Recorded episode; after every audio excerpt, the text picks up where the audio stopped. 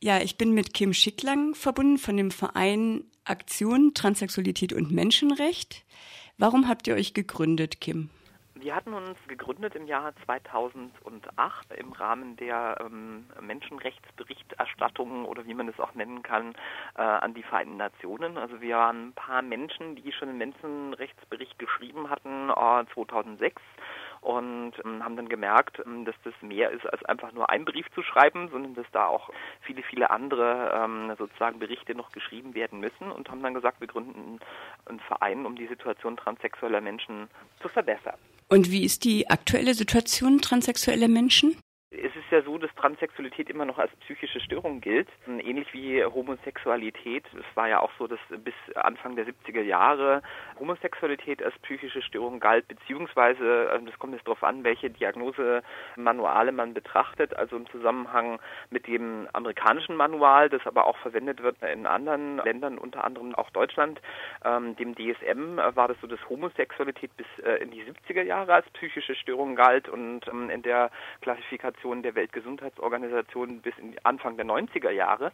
Und Transsexualität ist da immer noch so geführt, weil man nicht anerkennen möchte oder es immer noch Theorien gibt, dass transsexuelle Menschen, wenn sie sich äußern zu ihrem eigenen Geschlecht, tatsächlich da die Wahrheit sagen sondern es wird jetzt, wenn ein Mensch, der irgendwann mal aufgrund seiner körperlichen Merkmale beispielsweise männlich zugeordnet wurde, dann später gesagt, wenn dieser Mensch sich äußert und sagt, ich bin eine Frau oder ich bin ein Mädchen, dass das ein Ausdruck einer psychischen Störung wäre, weil man sich nicht vorstellen kann, dass geschlechtliche Variationen existieren und das Geschlecht nicht immer sozusagen äh, direkt mit den Genitalien in Verbindung steht, sondern da auch Variationen existieren. Und wir sind eigentlich dafür oder sagen, Moment mal, das kann ja nicht sein. Geschlecht besteht nicht nur aus sozusagen den sichtbaren Körpermerkmalen, sondern aus ganz vielen Komponenten und schließen da so ein bisschen oder knüpfen da ein bisschen an an das, was sozusagen als Erkenntnisse vor dem Zweiten Weltkrieg beziehungsweise vor der Zeit des Nationalsozialismus in Deutschland schon äh, eigentlich Wissen war. Es gab den jüdischen Sexualwissenschaftler Magnus Hirschfeld, der ähm, von Zwischengeschlecht gesprochen hat, beziehungsweise Zwischenstufen und gesagt hat, dass eben Geschlecht nicht nur ähm, aus einem Abbild von Adam und Eva besteht, also Adam und Eva, das ist jetzt von mir die Worte, aber er hat gesagt, dass es unheimlich viele geschlechtliche Abweichungen gibt.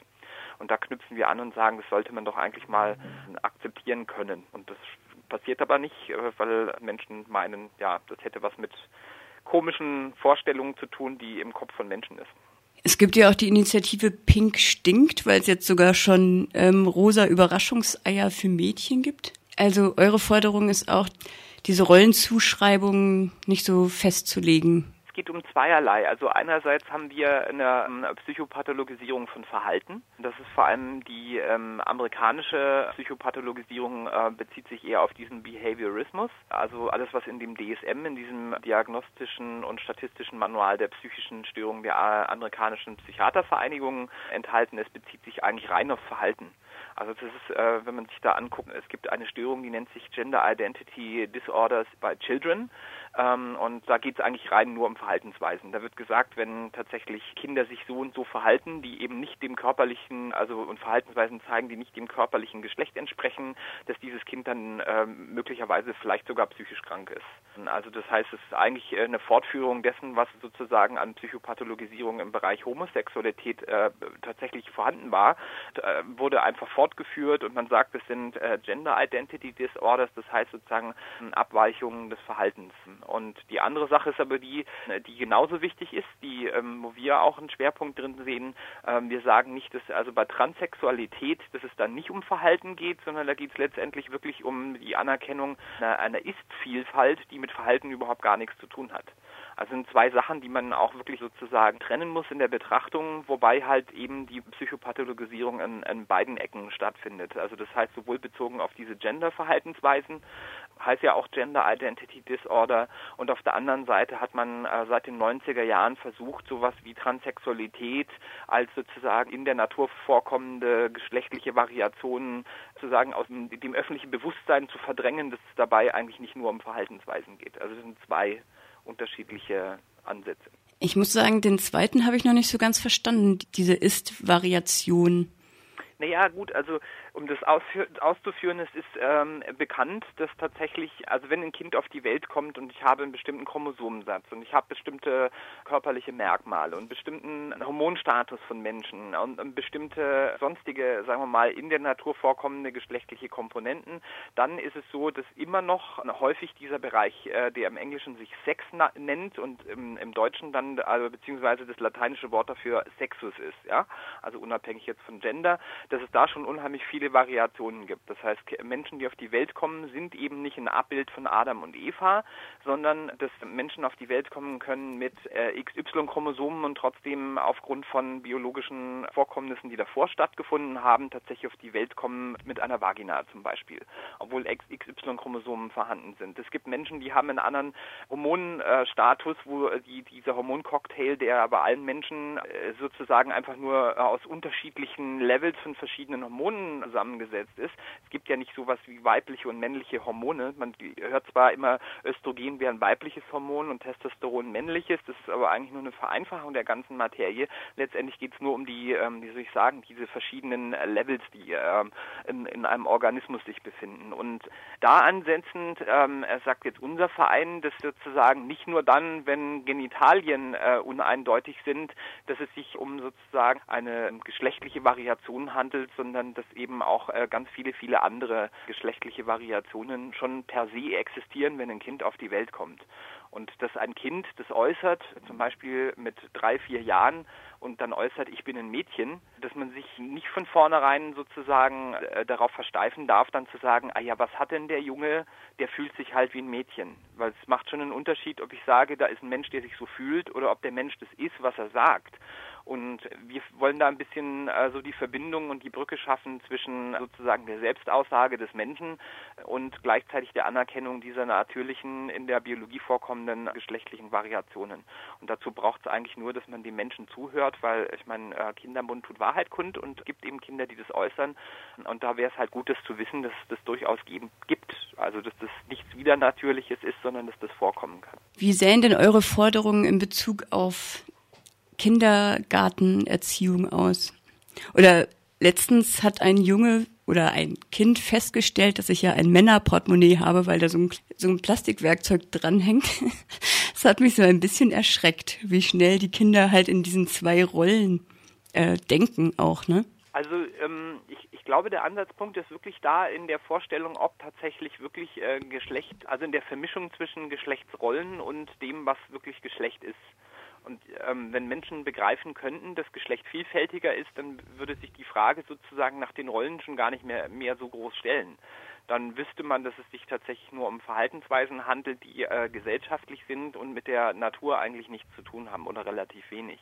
Also das heißt, wenn es bezogen ist auf Erziehung, das Interessante ist ja, wenn man sich alte Fotos anguckt von Kindergartenkindern an den 60er Jahren zum Beispiel oder selbst in den 50er Jahren, wenn man da Farbbilder findet, also das mit der Farbfotografie, das kam ja irgendwann erstmal, aber auch da gibt es meines Wissens nach auch schon Farbfotos aus der Zeit, wo man ähm, das sehen kann. Und ich habe das mal gemacht und habe mir das ähm, mal angeschaut, wie, wie sahen Kinder damals aus. Und interessant ist, dass Kinder früher einfach nur Kinder waren.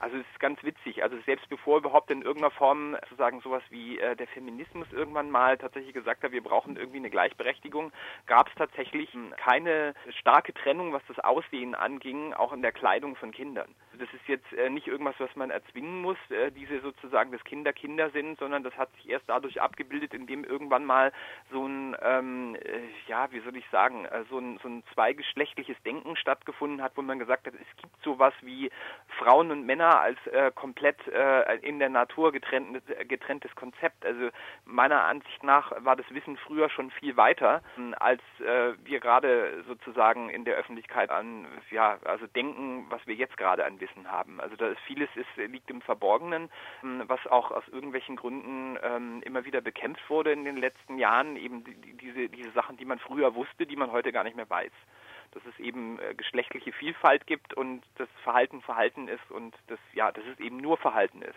und nicht mehr. Mhm. Was habt ihr für Anknüpfungspunkte zur Frauenbewegung?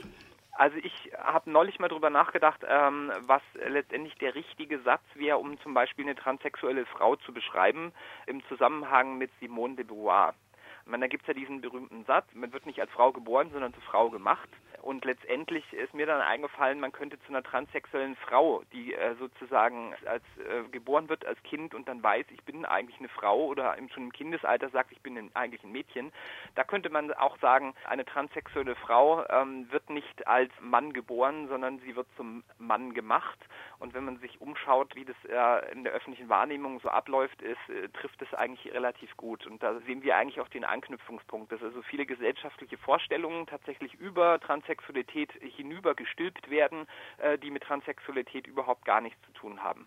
Also wenn man sich einen typischen Medienbericht anschaut über zum Beispiel, wenn über, eine, über transsexuelle Frauen berichtet wird, dann ist es meistens so, dass gesagt wird, na ja, das ist irgendwie mal ein Mann gewesen, der fühlt sich wie eine Frau und jetzt hat er sein Geschlecht umwandeln lassen und solche Späße und das sind alles so klischeehafte Vorstellungen, die mit der Realität eigentlich nichts zu tun haben, sondern im Prinzip nur mit der, der Außensicht sozusagen auf etwas und da knüpfen wir an eben sowas an Ideen an, die zum Beispiel Simone de Beauvoir ja auch gefasst hat, dass sozusagen die geschlechtliche Zuordnung sehr stark äh, gesellschaftlich geprägt ist und sozusagen aus irgendwelchen Gründen Menschen meinen, sie müssten sozusagen einem transsexuellen Mädchen andichten, ein Junge zu sein, der sich wie ein Mädchen fühlt, weil da irgendwelche körperlichen Merkmale vorhanden sind, aber letztendlich ist dieser Mensch ja in seinem Wissen viel ernster zu nehmen, als das irgendwie Gesellschaften ähm, sozusagen sagen Menschen manchmal äh, zugestehen. Und das ist so ein Anknüpfungspunkt beim Feminismus, weil da geht es auch um Fremdbestimmung und um Zuordnung von außen, wo bestimmte gesellschaftliche Konzepte über Menschen drüber gestülpt werden und der Mensch an sich dann im Prinzip nur noch seine Aufgabe erfüllen darf, aber nicht mehr er selbst sein darf.